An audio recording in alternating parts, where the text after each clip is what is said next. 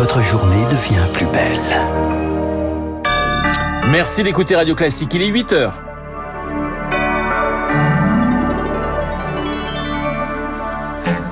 La matinale de Radio Classique avec Renaud Blanc. Et maintenant, convaincre la rue. Les syndicats appellent à la grève le 19 janvier contre la réforme des retraites. Une mobilisation arc-boutée autour d'un principe, le refus du recul de l'âge légal à 64 ans. Le gouvernement a-t-il déjà perdu la bataille de l'opinion? On posera la question à Bruno Jambard, le vice-président d'Opinionway. Puis, l'avenir de Noël Legrette se joue ce matin.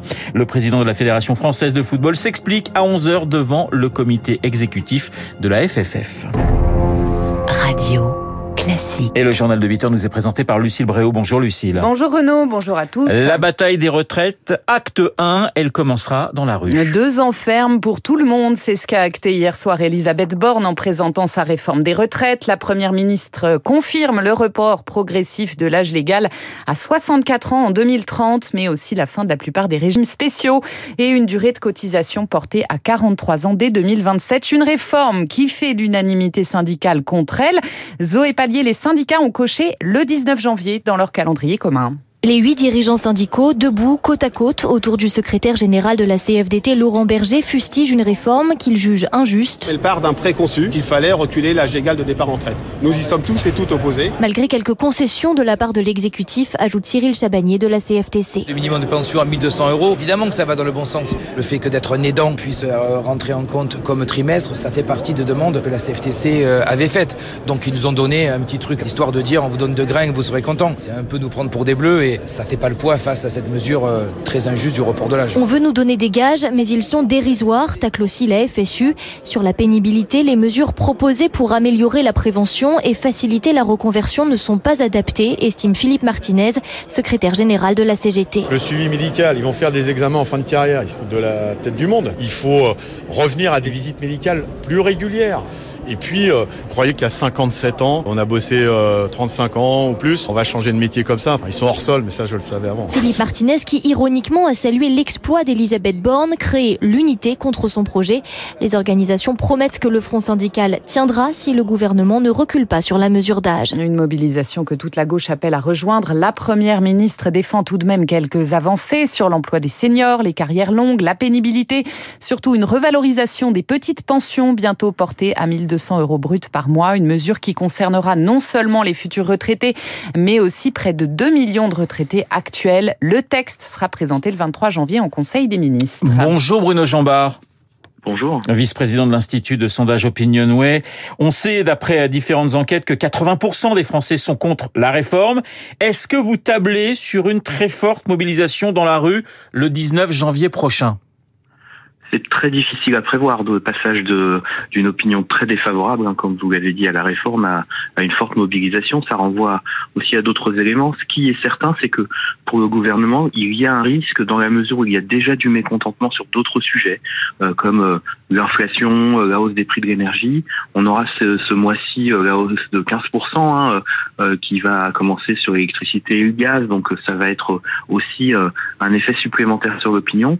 Et donc le risque d'une agrégation de tous ces mécontentements et qui euh, se porterait sur ce sujet de la retraite est réel pour le gouvernement. Ça signifie que l'exécutif joue gros, si je vous comprends bien. Est-ce qu'on peut imaginer un, scénario qui rappellerait celui de 1995 euh, c'est une c'est une possibilité, mais euh, ce que l'on a vu quand même depuis maintenant une dizaine d'années, une quinzaine d'années sur les réformes des retraites, ce sont plutôt des manifestations très fortes, hein, des mobilisations fortes, mais au final des textes qui passent.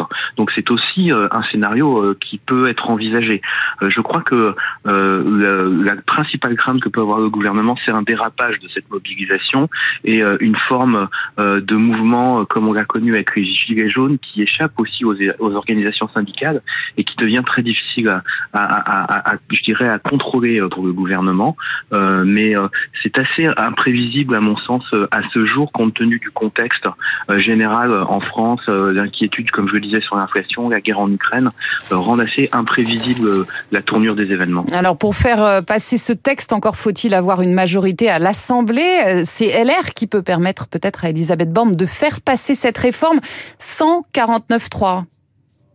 Oui, probablement que euh, LR, on, le voit hein, dans les premières réactions, euh, soutiendra le projet.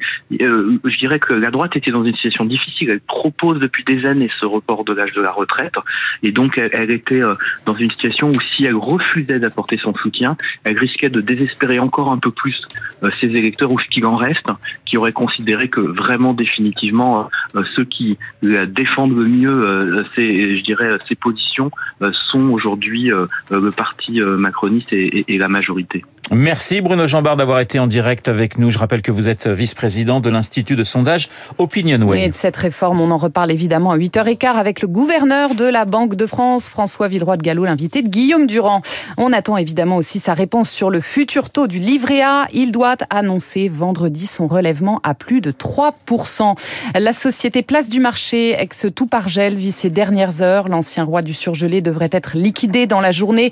Un immense gâchis pour ses 1600 salariés c'est l'un des plus gros plans sociaux de ces derniers mois. Allez, pousser à la retraite. Ça, c'est la une de l'équipe et elle concerne Noël Le Gret. Le président de la Fédération française de football acculé après son dernier dérapage médiatique sur Zinedine Zidane. Il doit s'expliquer ce matin devant le comité exécutif extraordinaire de la FFF à Zaïs. Éric Borghini sera là à 11h aux côtés de Noël Legrette et des 13 autres membres du comité exécutif. Il est l'un des plus anciens et compte bien prêter une oreille attentive à son président. Il faut écouter le président. Peut-être un vieux réflexe d'avocat de la défense, que je suis par ailleurs. Ensuite, on lui fera nos observations, nos remarques, et lui décidera en son âme et conscience ce qu'il y a lieu de faire non. Il peut prendre la décision de démissionner, mais les membres du comité exécutif ne peuvent pas l'en obliger. Le comité exécutif, c'est son gouvernement. Le gouvernement ne peut pas renverser le président. Il n'est pas prévu dans les statuts que l'on puisse voter une motion de défiance. En revanche, une autre instance peut le pousser vers la sortie, lui et l'ensemble du comité exécutif. C'est l'Assemblée fédérale qui rassemble les représentants des clubs professionnels et amateurs. Gauthier Cartudo est avocat en droit du sport. L'Assemblée fédérale doit être euh, convoquée à la demande d'au moins un quart de ses membres. Et ensuite euh, la révocation du comité exécutif doit être votée à bulletin secret et à la majorité absolue et c'est important des suffrages exprimés. Après un tel scénario, l'élection d'un nouveau président interviendrait au cours de l'Assemblée fédérale la plus proche, en l'occurrence le 10 juin prochain. Azaïs Perronin, on vient de l'apprendre, plusieurs personnes ont été blessées ce matin à l'arme blanche, gare du Nord, à Paris. L'agresseur a été interpellé par la police, on y revient évidemment dans nos prochaines éditions. Et puis des nominations annoncées ce matin par LVMH, le numéro 1 mondial du luxe. Par ailleurs propriétaire de Radio Classique, Delphine Arnaud devient PDG de Christian Dior Couture et Pietro Beccari qui occupe ce poste prend la tête de Louis Vuitton.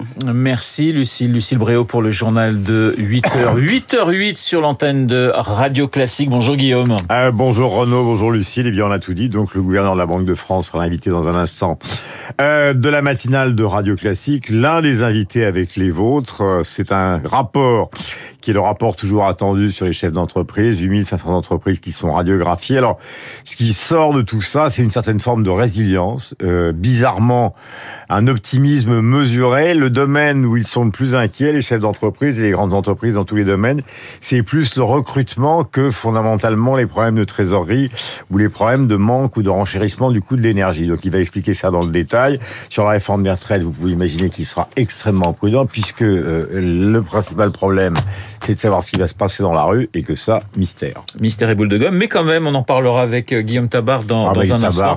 C'est un autre niveau. on avait le mystère. C'est un autre niveau que nous deux, ça c'est sûr. et puis dans Esprit Libre, vous retrouverez l'économiste Jean-Marc Daniel ah oui, alors lui, et il va carrément, lui, hein. Marc Lambron. À tout de suite.